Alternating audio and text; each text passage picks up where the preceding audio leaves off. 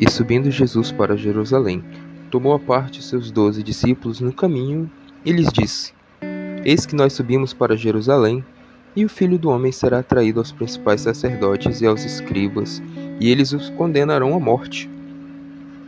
E o entregarão aos gentios, para que deles zombem, e o açoitem e crucifiquem, e ao terceiro dia ele ressuscitará. Então se aproximou dele a mãe dos filhos de Zebedeu com seus filhos, adorando-o e desejando uma certa coisa. E disse-lhe para ela: O que tu queres? Ela disse: Concede que estes meus dois filhos se assentem um à tua direita e o outro à tua esquerda no teu reino. Mas Jesus respondendo disse: Não sabeis o que pedis. Podeis vós beber o cálice que eu hei de beber e ser batizado no batismo que eu, que eu serei batizado? Disseram eles: Nós podemos. E disse-lhe ele: Na verdade, bebereis o meu cálice e sereis batizados com o batismo com que eu sou batizado. Mas sentar-me à direita e à minha esquerda não pertence a mim dá-los, mas será dado àqueles a quem o meu Pai tem preparado. E quando os, dois, os dez ouviram isso, indignaram-se contra os dois irmãos. Muito bom dia, meu irmão. No evangelho de hoje, nós vemos que a terceira vez que Jesus prevê a sua morte. E dessa vez ele explica o que os pagãos farão com ele. Talvez alguns meios teológicos afirmam que ele evitava falar disso diretamente por conta do comportamento que seus discípulos teriam.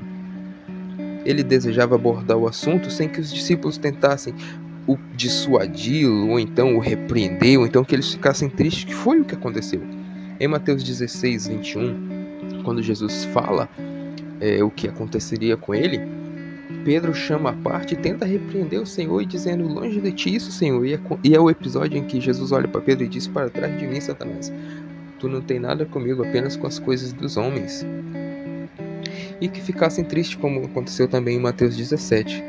Mas o objetivo de tudo era o Senhor preparar eles para o que viria no versículo 28, que diz: Assim como o filho do homem não veio para ser servido, mas para servir e para dar a vida em resgate de muitos.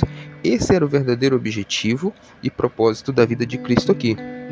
Enquanto os discípulos estavam sonhando com poder, lugares de honra, quem sentaria na direita, na esquerda, estava parecendo com os fariseus que andavam com grandes filactérios, né? Pessoas que gostam de se exibir mais do que exibir a Cristo. Jesus anuncia que a sua morte é a consequência da sua vida. E ele mostra que a única coisa importante para o discípulo é seguir o seu exemplo, é servir e não ser servido. Jesus estava projetando a sua igreja, que hoje somos nós. Só que na igreja que Jesus está projetando, autoridade não é poder, não é status, mas uma autorização que nós recebemos de Deus para a entrega de nós mesmos para o bem de todos. Que nós possamos aprender que nessa quaresma o Senhor nos ilumine e nos faça entender que viver em comunidade, fazer parte da comunidade de Cristo é um servir ao outro, é um morrer pelo outro. O outro está antes de nossas vontades. Que nós possamos aprender que o Espírito Santo venha nos iluminar para entendermos o real propósito da mensagem de Cristo para as nossas vidas. Que Deus nos abençoe em nome do Pai, do Filho e do Espírito Santo. Amém. Forte é o nosso Deus, defesa e boa espada, angústia livra desde os céus, nossa alma tribulada. Castelo forte é o nosso Deus, defesa e boa espada. Da angústia livra desde os céus, nossa alma atribulada.